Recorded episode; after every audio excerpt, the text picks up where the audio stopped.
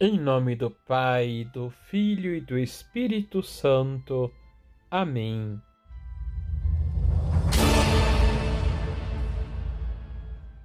Olá, tudo bem com você? Quando converso com alguém para comunicar as coisas de Deus, embora seja eu muito pecador, sou eu o que ganho e encontro proveito. Santo Inácio de Loyola. Desejo a você um bom e santo domingo. Não se esqueça de deixar o seu like, se inscrever e compartilhar. Não custa nada. Liturgia, liturgia diária. diária. A liturgia nos apresenta Jesus como doador da vida. Em Marcos capítulo 5, versículos de 21 a 43, encontramos duas histórias, uma dentro da outra. Um dos chefes da sinagoga, chamado Jairo, se aproximou de Jesus. Sua filha está muito doente. Ele suplica que vá até sua casa para curá-la. Jesus vai até a casa de Jairo e uma grande multidão o seguia, comprimindo-o. Aqui começa a segunda história. Uma mulher que sofria de uma hemorragia há mais de 12 anos.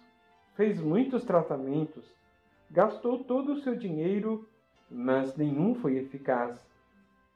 Ela, ouvindo falar de Jesus e crendo nele fortemente, imaginava que, se ao menos tocasse na bainha do seu manto, ficaria curada. E assim o fez. Ao tocar-lhe, ficou curada imediatamente. Jesus se vira e pergunta: Quem tocou nas minhas roupas? Ele percebera que saíra dele o poder. Os discípulos, por sua vez, dizem: Não vês a multidão atrás de nós? Muita gente o empurrava.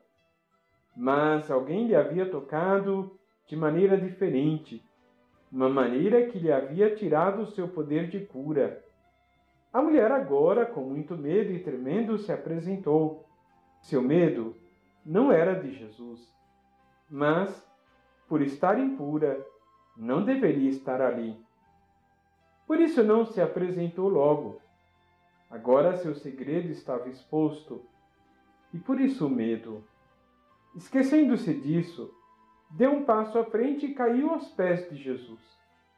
Ele, por sua vez, age com misericórdia Filha, tua fé te curou.